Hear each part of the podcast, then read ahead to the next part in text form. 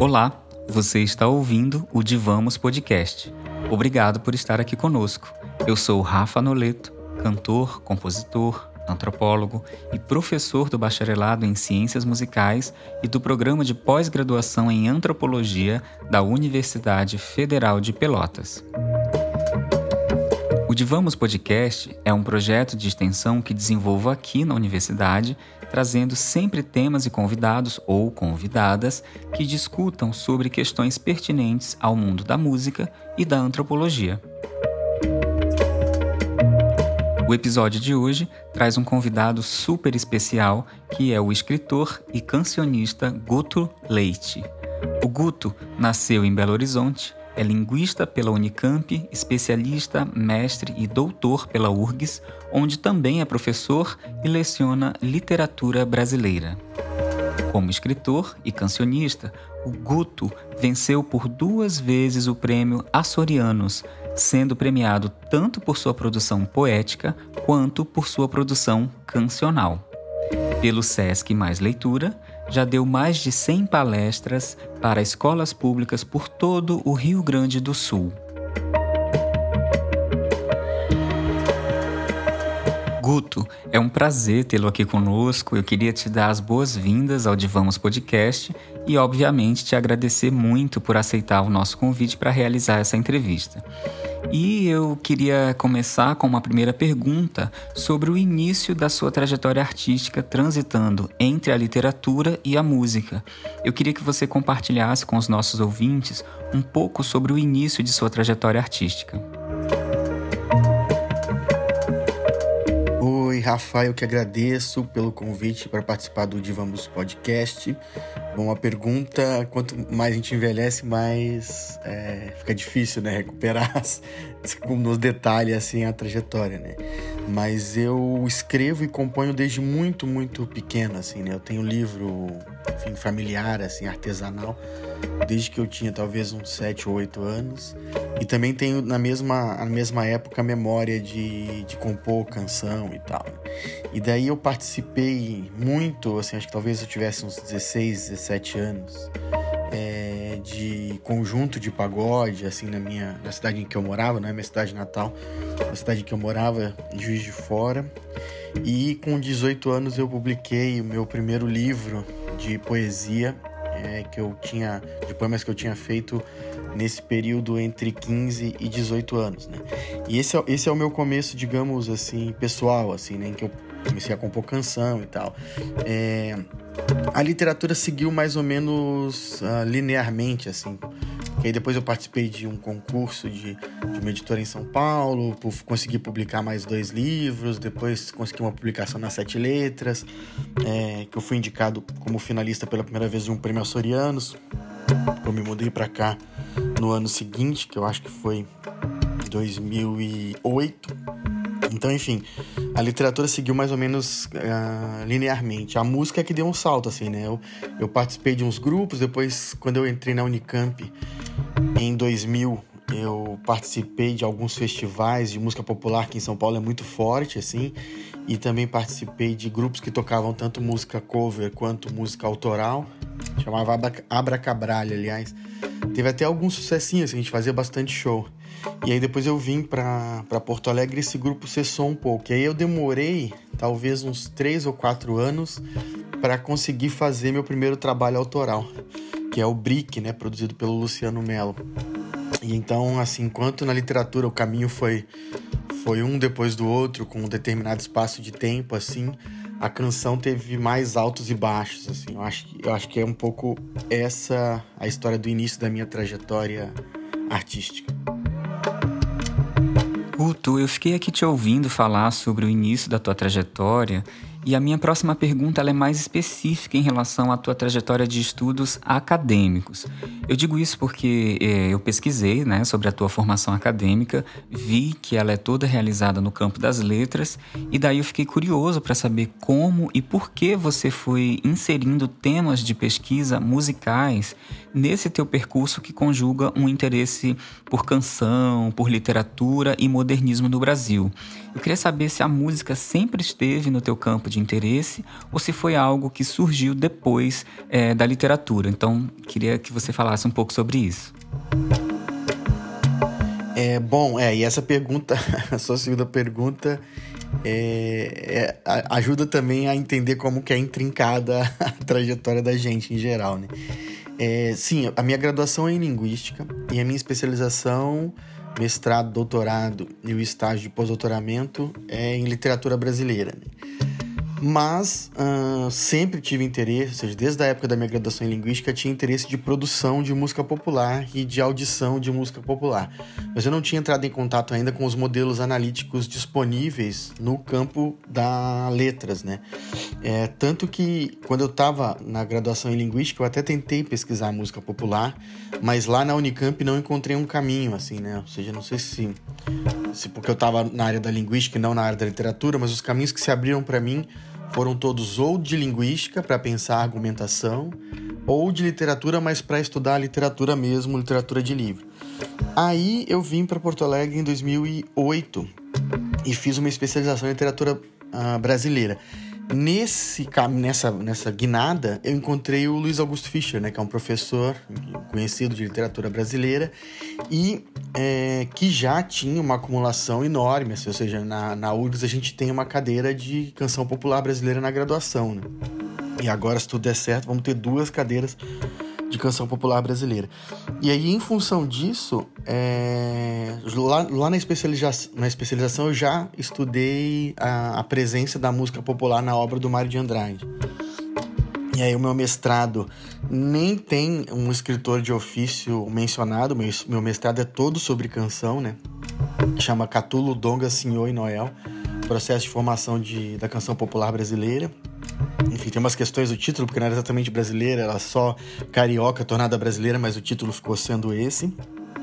O meu doutorado seria de novo com escritores e cancionistas, mas no processo de escrita do meu doutorado abriu o concurso de literatura brasileira e eu acelerei o meu doutorado e já tinha uma boa parte escrita assim, mas só a parte de literatura e aí eu cortei o que seria a segunda parte do meu doutorado, que seria gigante, né? Mas eu já tinha feito meu doutorado acabou sendo Que Horas Eram para Mário e Oswaldo, só sobre o Mário de Andrade e Oswaldo de Andrade, mas a segunda parte do meu doutorado seria sobre o Bandeira, o Drummond e o Noel Rosa, é, sobre a formação da, da lírica de 30, né, que eu chamei de lírica para não distinguir poesia e canção. Mas foi assim, ou seja, é, de fato já existia um interesse musical claro, consolidado, produzindo coisas, participando de festivais, formando a, Abra Cabralha, mas eu não tinha um caminho acadêmico para isso. Aí eu vim pro, pro, pro, Rio Grande do Sul, vim para Porto Alegre.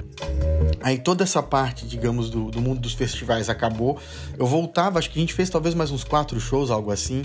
Eu voltava com alguma frequência para São Paulo. É, mas, mas não, a, a banda mesmo não continuou, né? E aí daqui eu consegui encontrar uma janela, não não assim, eu não tinha esse pensamento quando eu vim para cá, né? Eu vim para cá por outras razões assim, né? Então eu vim para cá, encontrei essa janela acadêmica e ao mesmo tempo também encontrei possibilidade de começar o meu trabalho autoral próprio, né? É, então consegui gravar meu primeiro disco alguns anos depois. Guto, agora eu queria que você nos contasse um pouco mais sobre o seu trabalho como docente. A minha questão aqui é saber em que momento você se tornou professor, porque, como eu estou conversando com alguém como você, que é um artista das palavras e das canções, eu queria saber se ser professor era desde sempre um objetivo seu ou se isso foi uma possibilidade que se apresentou ao longo da sua trajetória. E aí eu queria aproveitar também para te perguntar sobre o tipo de trabalho trabalho docente que você desenvolve atualmente na universidade. Queria que você compartilhasse informações sobre isso com a gente aqui do Divamos Podcast. Bom, é, sobre o meu trabalho docente, eu acho que ser professor esteve sempre no horizonte, assim, né? É, meu pai é professor, minha mãe é professora, então foi sempre uma, uma, uma profissão disponível, assim. Não foi é, um, uma profissão para, para a qual eu caminhei de maneira muito reta, assim, de maneira muito direta, ou seja, não é aquela coisa assim, vou ser professor quando crescer, né? Tanto que as minhas primeiras... Uh, alternativas de profissão era trabalhar com engenharia da aeronáutica, que era o que eu queria fazer no ensino médio, ou com direito, né? Então, se não foi uma coisa que eu fiz assim, ah, vou fazer ensino médio para ser professor e tal. Mas ao mesmo tempo, eu sempre estive nesse ambiente escolar, né? Então, por conta tanto do meu pai quanto da minha mãe, mas mais da minha mãe nesse caso, que foi diretora de escola, eu sempre fiquei dentro desse ambiente escolar, sempre tive muita companhia de professores próximos e tal. Então, quando a profissão de professor apareceu, para mim não foi nenhuma surpresa, assim, não foi nenhuma. Nunca tive dificuldade de ser professor, pelo contrário, sempre foi uma coisa muito orgânica para mim, né? É, então, quando eu começava nos estágios, assim, enquanto para outras colegas, outros colegas aquilo era uma novidade, para mim não era tão novidade porque eu já conhecia aquele ambiente de outros momentos, assim. Né? Então sempre foi uma coisa para qual a minha história estava um pouco orientada para ser, né? E aí, é, eu acho que talvez o que é um pouco de surpresa é ser professor universitário, né? Porque a minha mãe só foi se tornar professor universitário depois, e o meu pai também. Eles tiveram experiências, assim, em universidades particulares, quando eles eram mais novos, mas a ideia de serem é, exclusivamente professores uh, universitários, o meu pai de universidades particulares a minha mãe de uma universidade pública, só aconteceu com eles mais velhos, assim. Então, só aconteceu mais ou menos contemporaneamente ao meu caso. Então, não foi uma coisa que tipo, eu vi meu pai professor universitário e minha mãe e quis ser isso, né? É, pelo contrário, eu me imaginava tranquilamente como professor de escola. Tanto que dei aula em escolas e tal. E aí, em algum momento, eu falei, ah, acho que pode ser que dê certo ser professor universitário, né? E, e é o que eu faço hoje, né? Eu sou professor de literatura brasileira no departamento de letras clássicas e vernáculas da URGS, né? E, o, em geral, na universidade, o, o trabalho que eu desenvolvo é sobre canção popular, uh, eventualmente sobre cinema e muito sobre modernismo e modernidade contemporâneo, né? É, essa passagem final, assim, da, digamos, de 1950 até os dias de hoje também me interessa muito. É, o, que é, o que é interessante dizer, acho, é que como eu fui professor substituto, né? Então, assim, antes de eu me tornar professor efetivo, eu fui professor substituto dois anos e fiz, dei aula de todas as cadeiras, assim, que tinha no setor, né? Isso faz com que eu acabe orientando, enfim, trabalhos de diversas áreas, assim.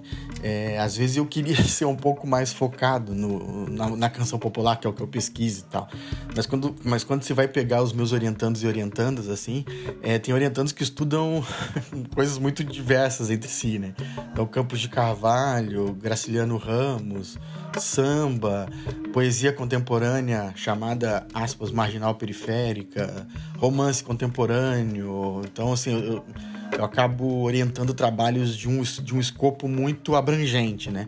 Mas aquilo que eu, que eu faço mesmo e que, que eu dedico o meu, meu tempo é para estudar cinema, canção popular e modernidade. Guto, é, é, muito interessante assim te ouvir falar sobre esse trabalho docente que você desenvolve, mas agora eu queria mudar um pouco o rumo da nossa conversa para falar mais sobre música, né? Então, assim, pensando em termos musicais, eu queria te perguntar que tipo de trabalho musical você desenvolve, né? Como é que você enxerga o seu próprio trabalho? Em qual nicho musical você atua? Que tipo de assinatura você busca para o seu trabalho? E que artistas são referências musicais importantes para você e por quê? Queria que você falasse um pouco sobre isso. Bom, Rafa, e sobre o trabalho musical, assim, é, o que eu sou basicamente é um cancionista, né? É, eu gosto de usar esse termo, embora seja um termo meio, enfim, incomum, né, no mundo da música, eu gosto de usar cancionista e não usar com, compositor, porque de fato eu faço canções, assim, de cabeça, né? Letra e melodia de cabeça. Então não, eu, eu domino muito pouco um instrumento musical, assim, eu toco um violão que eu mesmo considero sofrível, né? Então, assim, não sou uma pessoa que, que compõe no violão, assim, eu demoro... Se eu compor uma canção, eu demoro 15 minutos. Se eu compor uma canção no violão, eu demoro 15 dias, sabe? Então, assim, é, eu sou de fato isso, né? Um cancionista e como cancionista é o que, é o que eu... E isso também é o que eu gosto de fazer, né? É, eventualmente, mas de maneira bem menos frequente, eu coloco letra em melodias quando me mandam, né? Ou eventualmente tento criar uma melodia para uma letra já existente, assim. Mas se a gente pensar o, o, assim, as, as, canções que eu já tornei públicas, né, que eu já lancei, esse fenômeno é muito menor do que aquelas em que eu fiz letra e melodia e só depois tive um parceiro, né? É, ou seja, eu pego, pego, gravo assim, envio pro parceiro, o parceiro faz algumas modificações, coloca harmonia, a gente toca, amacia a canção, dá mais ideias um pro outro, tarará, e aí chega num resultado final. Em geral, o processo é esse, né? É, eu, a, é, é, a, questão do nicho é uma questão curiosa, assim, né? Porque eu não, eu, eu não, não consigo... Quer dizer, eu, eu, eu acho que todas as canções têm um nicho específico, né? Mas eu mas eu, a minha sensação é que o meu nicho não existe, assim, não, tá, não tá construído, né? O, o, o meu disco anterior que é o 10 canções sem as quais você não poderá viver nem mais um segundo, é claramente MPB, né? Ele tem até gêneros tão diferentes uns dos outros, assim, que é difícil até pensar qual tipo de MPB que é, mas é MPB o conjunto, né? O Brick é um disco de rock. Esse o disco mais recente, de 2021, que é a Máquina do Tempo, é um disco de eletrônico, assim, é música popular brasileira eletrônica, né? Então, a, a entoação e as letras são de música popular brasileira, mas as bases são todas de música eletrônica esse, esse nicho, eu acho que ele existe pouco ainda, né? Portanto que o meu disco acabou tendo uma circulação mais fora, tanto de pessoas que me escreveram, de pessoas que ouviram, quanto de artistas e de rádios públicas e tal, do que propriamente aqui, né? É, eu acho que é um nicho que a, que a Cel, a artista, né, começou, mas depois recuou, enfim. É, mas eu, mas eu, o que eu ouço mesmo, e que são as, as figuras é, balizadoras do meu trabalho, são, são, são os artistas de música popular brasileira, né? Chico Buarque, Caetano Veloso, Gilberto Gil, Paulinho da Viola, pensando nos mais antigos, assim. É, ouço a Cel, né? Enfim, hoje de manhã tá ouvindo Franz Capa, tá, então, enfim, eu ouço muito, muita coisa, né? É, e, e, antes eu ouvia muito pouca música, mas recentemente tô ouvindo mais música, assim. Eu tenho muitas é, referências desse mundo brasileiro dos anos 70, 60, 70, né? E alguma referência internacional desse mesmo período, assim. É, mas eu não consigo um pouco localizar o meu trabalho, assim, mas, mas não no sentido eu não, eu não quero que a resposta fosse assim, ah, é um trabalho tão original que não tem nicho. É o contrário, sabe? Ou seja, eu acho que todos os lugares têm nicho, esse nicho existe em outros lugares. Então, assim, na Alemanha eu sei que tem esse nicho, na França eu sei que tem, nos Estados Unidos eu sei que tem e tal. Mas no Brasil eu não, eu não percebo a existência consolidada desse nicho, sabe? É, os recursos eletrônicos aparecem aqui e ali, em alguns artistas, mas eu não tenho ainda o costume de audição desse tipo de música, né? Então, enfim, tem um certo descompasso, eu sinto, entre as coisas que eu produzo e o, e o lugar que isso poderia correr tranquilamente, assim, sabe? É, o, que, o que, na verdade, não, não, é um problema do que eu produzo, né? Não é exatamente um problema do, do Brasil ou do nicho, né? É só como, como conseguir pensar aquilo que eu produzo à luz de uma circulação que, que, que precisa já existir, né? Então pode né, empurrar a força uma, um sistema, né? Eu sou, eu sou muito candidiano, assim, né? No sentido de trabalhar à luz do, do das, das formulações do Antônio Cândido, né? Então uma obra não cria o seu sistema, né? Eu, eu componho hoje à luz de, de sistemas que existem em outros lugares, mas no Brasil mesmo eu não sinto completamente essa circulação. A próxima pergunta tem a ver com a questão de ser professor e ser artista ao mesmo tempo. É, como você sabe, né, Guto, eu também sou professor e artista, então sempre que eu tenho oportunidade de conversar com colegas que têm um tipo de trajetória similar à minha, eu fico curioso para saber, e no caso aqui eu quero saber da tua opinião, é, sobre quais são os maiores desafios de ser professor universitário e artista simultaneamente. Eu queria saber como é que você enxerga essa questão, se você acha que é um desafio ou não, por quê. Né? Eu queria te ouvir falar um pouco sobre isso. É, eu acho que os desafios de ser professor universitário e artista simultaneamente são enormes, assim, né? É, a rigor, não conheço nenhum caso bem sucedido em que uma coisa não acabe invadindo a outra, né? Tem casos muito, muito clássicos no Brasil, assim como o Luiz Tati ou Zé Miguel Wisnik, mas uh, é sempre uma, uma posição estranha, né? Assim, eles nunca são totalmente artistas, né? São mais professores universitários, né? É, eu não, não sei deles, assim, enfim, se o quanto eles são também dentro da academia é, provocados por serem artistas, né? Mas eu acho, sendo muito sincero, um problema, assim, né? Assim, não é uma coisa legal, sabe? No sentido pessoal, né? Porque artista é quem faz arte, né? Quem faz arte como ofício, sabe? Assim, aquilo que você faz é, todos os dias, assim, né? É, artista é quem faz, é, enfim, faz, faz arte cotidianamente. E, e, e, não é isso que eu faço, né? O que eu faço cotidianamente é orientar trabalhos, fazer leitura, preparar aulas e tal. Então o que eu sou é um professor. Mas também componho canções, né? Então tem esse jogo assim que é sempre uma, uma sombra. Não é sombra porque é uma coisa muito legal, né? Mas enfim, uma sombra da arte sobre o trabalho de ser professor.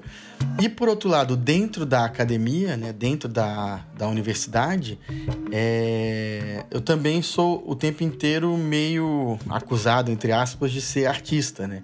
Então você nunca é um professor universitário exatamente, porque você faz uma outra coisa e, tem, e muitos dos seus colegas excelentemente fazem é, aquilo que fazem, são professores, né, estrito senso, e você nunca é artista exatamente porque você é, é professor também e não pratica todos os dias, né?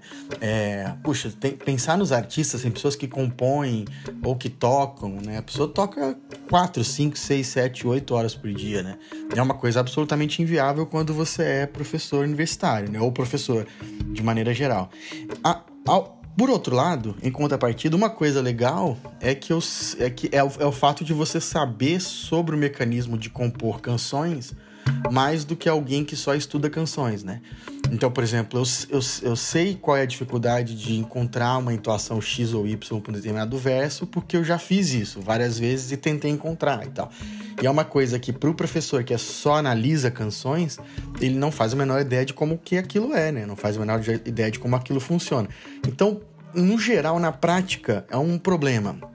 Mas, é, eventualmente, nos momentos de análise, assim, ou mesmo quando você compõe canção e pensa sobre a canção que você fez, essa combinação entre ser analista, crítico, professor e cancionista e tal, isso aí isso é interessante porque te permite variar os ângulos a respeito daquilo que você faz e não ter só um ângulo muito preciso, né? É, então, cada um sabe a dor e a delícia de ser o que é. Então, eu acho que a dor é essa, né? Que eu sempre me sinto que eu não sou aquilo que eu sou porque eu sou algumas coisas, né? Mas a delícia também é essa, ou seja, te permite variar os ângulos e não ter só os mesmos ângulos sobre aquela coisa. Acho que é por aí. Ainda nessa mesma linha de pensamento, Guto, é, pensando essa combinação entre ser professor e ser artista, eu queria saber como é que você acha que ser professor pode afetar o seu trabalho musical e vice-versa. Eu acho, Rafa, que o finalzinho da resposta anterior já encaminha um pouco a resposta que eu vou fazer agora, né? Que é, que é isso mesmo, né? Ou seja, eu acho que o trabalho musical me permite que eu tenha alguma noção do bastidor que eu não teria se eu fosse só professor e trabalhasse canção, né? E, uh, da mesma forma, eu ser um professor que trabalha e analisa canção, quando eu estou fazendo o processo de composição, me permite dizer assim, não, peraí, mas isso aqui não, porque tem isso, tem aquilo, tem aquilo outro. Então, conhecer, é, conhecer, enfim, conhecer o, o trabalho, o, conhecer o trabalho cancional pelo lado do professor também me permite ter uma noção mais interessante da história, assim, né? De dizer, não, peraí, aqui eu tô fazendo. Claro que o processo, digamos, mais espontâneo, ele não tem essa intervenção, né? da, da, do professor, do crítico e tal. Mas quando você termina de fazer é, e você lê já na condição de outro, né? Já na condição de não de que está fazendo, mas aquele que já fez isso, é, isso te permite ter uma, uma noção maior, né? De não, isso aqui é uma construção que está em tal outro tal outro compositor, né? Quem sabe se eu não mexer isso aqui, não faço, não, não dialogo também com outro, outro compositor e tal. Então, é, um pouco me dá eu sendo compositor, me dá uma condição de visão de bastidor que eu não teria não, não sendo compositor. E eu ser professor, historiador, pesquisador e tal, também ao mesmo tempo me dá uma certa visão de fora que eu não teria se eu fosse só compositor, né? Eu percebo isso muito no diálogo, porque eu, claro, né, é, eu adoro, enfim, também conversar com pessoas que são só professores e só artistas, né? E eu percebo muito no diálogo com essas pessoas como, como, como é diferente, né? E diferente aqui não significa necessariamente melhor, viu? Assim, ou seja, é, muitas vezes também te dá essa condição de estranhamento que eu falei na questão anterior, né? É, ou seja, tenho amigos cancionistas e amigas também, e aí você conversa e a pessoa é muito mais focada na forma, né? E meus amigos professores, minhas amigas professoras também a mesma coisa, a pessoa é muito mais focada naquilo que ela faz. E a sua condição é sempre uma condição de estrangeiro, né? De forasteiro dos dois lugares e tal, para bem e para mal. Guto, eu fiquei também curioso para saber é, de que maneiras o fato de você ser um artista atuante no meio musical e literário, de que maneiras isso pode modificar a relação que você tem com os ou as estudantes na universidade. E por que que você acha que isso pode modificar as relações? Como é que isso se dá? Como é que você percebe isso no teu cotidiano? Queria que você compartilhasse com a gente. Eu acho, em geral, que muda. Assim, no, no, trato diário muda pouco, né? Tem sempre uma coisa assim de. É, uma, é um misto de admiração, assim, e distância, é, que também não é necessariamente bom, assim, é, pelo fato de eu ser. de eu ser artista, digamos, né? E essa coisa existe, assim, né? Ah, o Guto é um professor artista. Pelos alunos, né? Isso existe e tem uma relação um pouco diferente, me parece, é, com relação aos colegas que não são artistas, né? Acho que existe, sim. É, eu só, eu só não, não acho que seja necessariamente uma coisa boa, às vezes, sabe? É, porque também... Uh, às vezes eles podem te procurar porque você é um escritor ou porque você é um cancionista e não necessariamente interessados na pesquisa, né? Porque isso também é diferente, né? Ou seja, é... por exemplo, ah, eu sou eu, a pessoa é um estudante e ela escreve poesia, né? Aí ela te procura porque ela quer publicar o livro dela de poesia. Bom, mas eu não faço isso, né? Eu sou um pesquisador, né? Que posso pesquisar poesia com ela. A gente pode pesquisar junto Drummond e da Rio, sei lá quem. Mas é meu trabalho não é fazer com que ela publique o livro de poesia dela. E essa confusão um pouco existe, né? Então, mas no geral, quando o, o trabalho começa, assim, isso já se ajusta, sabe? Então, eu tenho muitos e muitas orientandos, assim, muitos, assim. É, acho que talvez eu trabalhe um grupo de umas 20 pessoas. É, nesse grupo, o trabalho é natural, assim, sabe? Assim, e, e o trânsito também de cruzar os campos entre o campo acadêmico e o campo artístico, né, que a gente faz nos debates, é também muito natural. As pessoas que em geral se aproximam com uma ideia um pouco torta disso, né? Elas acabam se afastando rápido, assim, né? Porque elas, ah, então, acho que não é esse o caso, né? Acho que o caso é da pesquisa, né? O caso é do debate, da reflexão, e aí acabam é, ficando pelo caminho, digamos assim, né? Procurando outros caminhos, né? E, e, e no grupo eu não vejo diferença nenhuma. Então, assim, em geral, essa confusão acontece nos primeiros contatos, mas depois acaba se dissipando.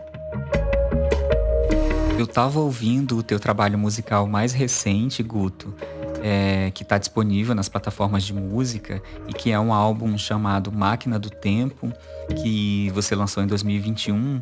E eu queria saber se você pode nos contar sobre qual é o conceito é, que você pensou para esse álbum, é, como é que foi o teu processo de, de produção, como é que é o teu processo de composição. Queria que você nos falasse, por exemplo, se quando você compõe sozinho, se você faz é, música e letra ao mesmo tempo, né? Como é que você também costuma trabalhar com seus parceiros de música? Porque eu sei que você tem várias parcerias musicais, então queria que você nos contasse sobre esse álbum e sobre o seu processo de criação, de composição de canção. Bueno, Rafa, é, sobre o Máquina do Tempo, ele é um trabalho bem singular, assim, né? É, é, o lugar em que eu estou agora musicalmente, mas foi a primeira vez que eu fiz isso, assim, né? Que é trabalhar mais com canção popular e música eletrônica nesse, nessa espécie de combinação, né? Ele é um disco da pandemia, assim, isso aí é um fato, sabe? A primeira canção, que é a Máquina do Tempo, aconteceu é, durante a pandemia. Ela foi gravada durante a pandemia, inclusive, assim, do tipo, eu fui pro estúdio com máscara, máscara e tal, gravei sem contato com ninguém e tal. É, o, o, produtor trabalhou à distância, que foi o Luciano Melo, que é fundamental para esse disco, né? Ele, ele, tanto que tem assim, Luciano Melo e a orquestra falsa, né? Todos os instrumentos tocados no disco é ele, né? É, então é tudo instrumento eletrônico, digamos, tudo timbre eletrônico, né? Então ele fez todo o processo musical do disco e eu fiz a parte cancional. Tem algumas, uh, o disco é todo de parcerias assim, mas as parcerias são nesse sentido, nesse sentido que a gente tá conversando, né? Ou seja, é, em geral, nesse disco eu fiz letra e melodia, né? Fiz letra e melodia, passei para parceiros, a gente amaciou junto a canção e voltou para gravar, assim, né? É, o conceito do disco, que eu acho que é uma coisa importante, é essa ideia de não existência de um presente, assim. Isso é uma coisa que, que é um debate um pouco senso comum, né, na física, da não existência de um presente mesmo, né? Como um presente depende de referencial, então quando a distância começa a ficar muito grande, não faz sentido, né? Eu falar aqui, ou seja, o que, que é hoje em relação a um lugar que está milhares de anos-luz de mim, né?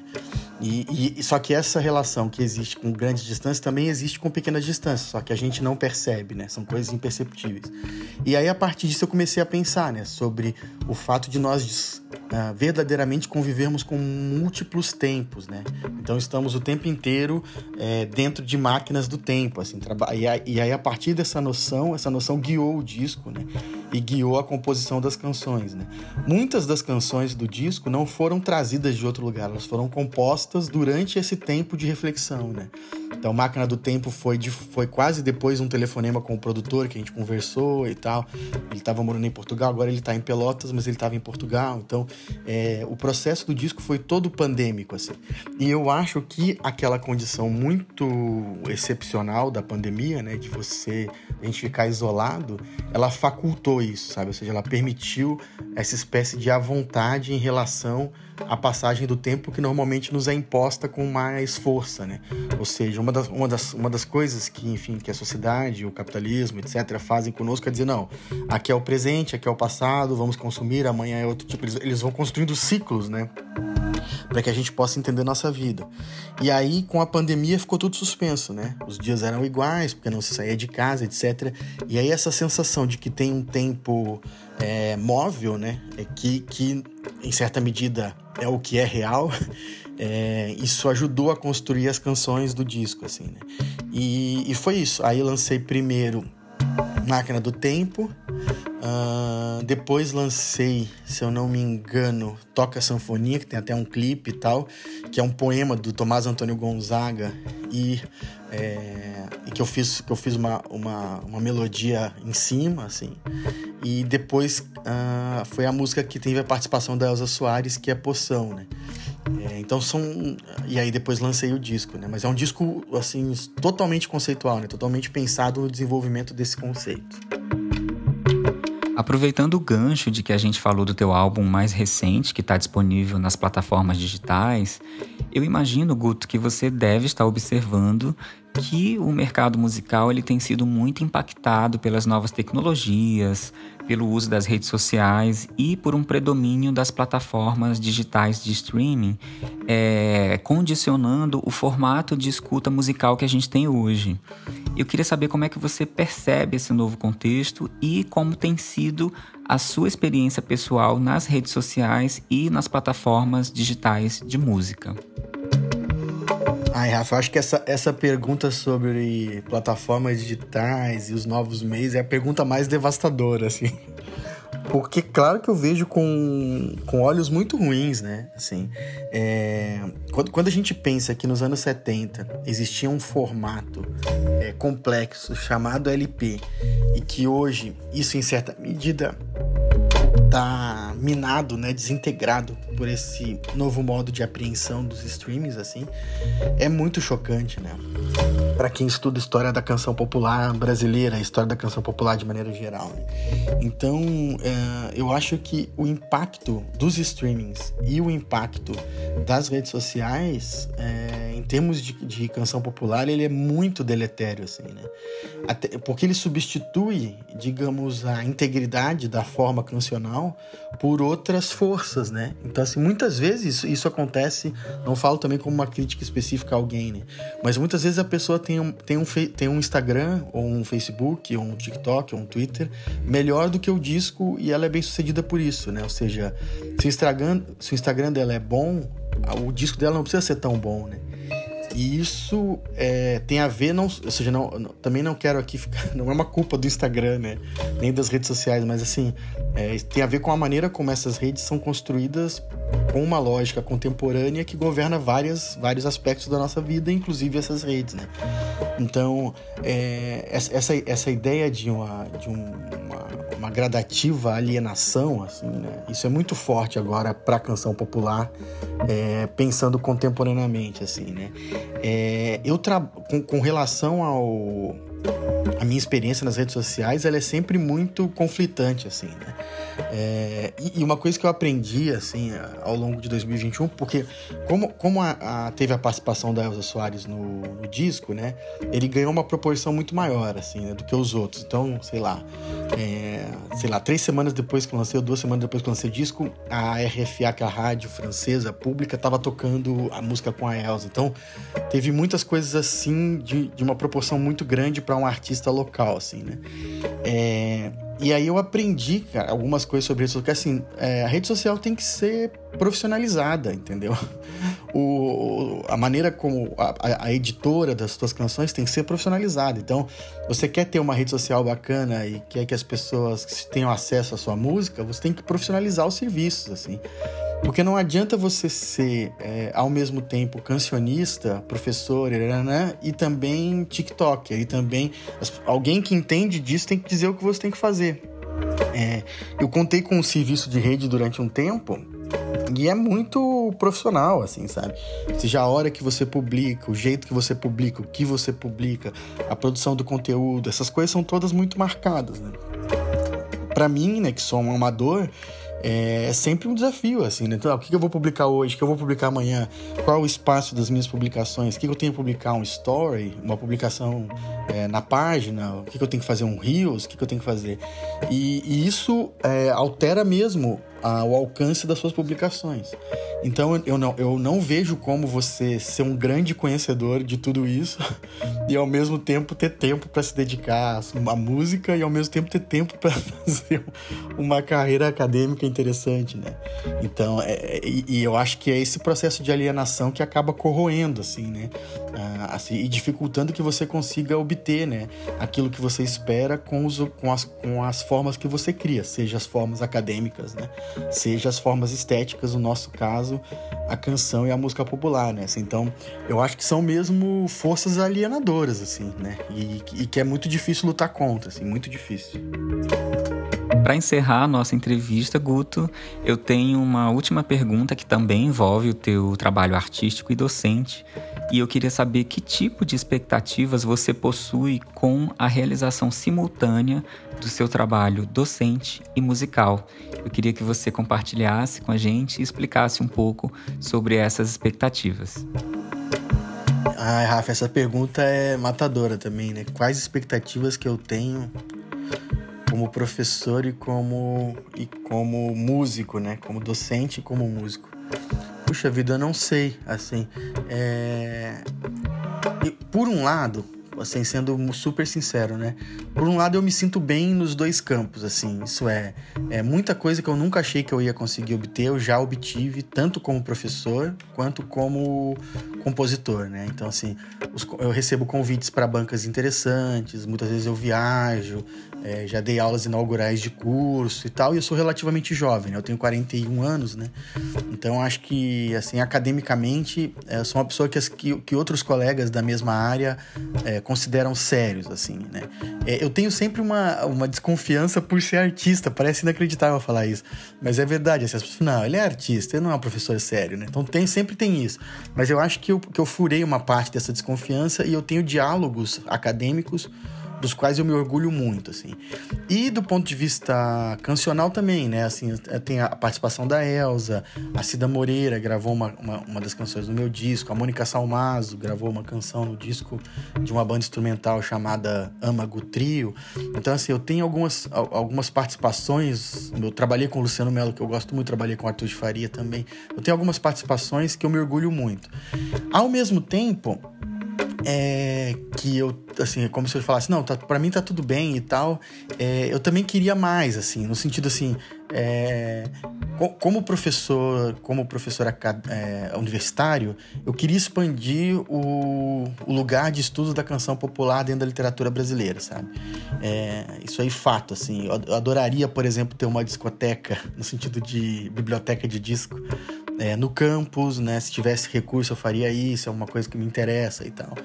E, ou seja, eu queria que, que esse lugar fosse mais sólido e esse campo fosse mais sólido, especialmente para as produções dos anos 90 para cá, né? Assim, que eu sinto ainda estão é, relativamente enevoadas, assim, no campo. E como compositor popular, eu acho que eu, o que eu gostaria é uma coisa que eu não vou conseguir, na verdade. Que é eu queria viver de música um tempo, assim. Porque eu nunca vivi isso, né? Eu nunca, eu nunca pude. Eu acho que é também uma boa parte de nós, assim, né? Que somos compositores e tal que é viver de composição e de tocar suas canções, né? Nunca fiz turnê, por exemplo, é uma coisa que eu gostaria, porque eu gostaria de ter o meu espírito voltado para o espírito no sentido clássico, né? Eu sou totalmente ateu, agnóstico, mas ter o meu meu espírito voltado para a composição da canção durante um tempo, sabe assim? É, não, não no sentido exclusivo, assim, né? Ou seja, a gente, a gente não é cancionista o tempo inteiro, né? Então, enfim, a gente passeia, eu tenho uma família, né? Uma esposa esposa, dois filhos, isso tudo é, é a vida nossa, né? A vida cotidiana. Mas no sentido do ofício, sabe? Eu queria que o meu ofício, o meu trabalho, fosse exclusivamente música popular durante um ano ou dois anos, sabe? Para viver isso, entendeu? Tipo, ah, vou acordar, eu não, eu não tenho que preencher um relatório, não tenho que fazer um projeto de pesquisa, eu só tenho um show amanhã à noite, ou hoje à noite, né? Pra você poder viver essa, essa sinergia, digamos, musical, sabe? Essa convergência musical. É uma coisa que eu nunca vivi. Eu acho que essas são as duas realizações que eu gostaria de ter ainda. Guto, querido, eu queria muito, muito, muito mesmo te agradecer por ter vindo conversar conosco aqui do Divamos Podcast. Sem dúvida foi uma entrevista muito rica, que proporciona muitos aprendizados para todos nós, né? Você trouxe várias reflexões importantes. Então, eu só tenho a te agradecer, super, super obrigado mesmo. Rafael, eu que agradeço muito pelo convite. Espero ter conseguido contribuir com alguma coisa nas reflexões ou então também nas informações sobre esse mundo complicado que é o mundo da música popular brasileira, da canção, da universidade. Espero ter ajudado. Adorei a conversa, gostei muito e gostei também de participar do podcast. Longa vida ao podcast, ao teu trabalho, parabéns. Muito obrigado e um grande abraço a todas, todos, todos. Até mais, tchau, tchau. Bom, a gente vai encerrar o nosso episódio por aqui, mas não poderíamos nos despedir sem antes agradecer a você que nos ouviu e que está sempre em conexão com o nosso podcast. A gente espera que você também tenha gostado dessa entrevista e que nós possamos nos encontrar no próximo episódio do Divamos Podcast. Um grande abraço e até breve.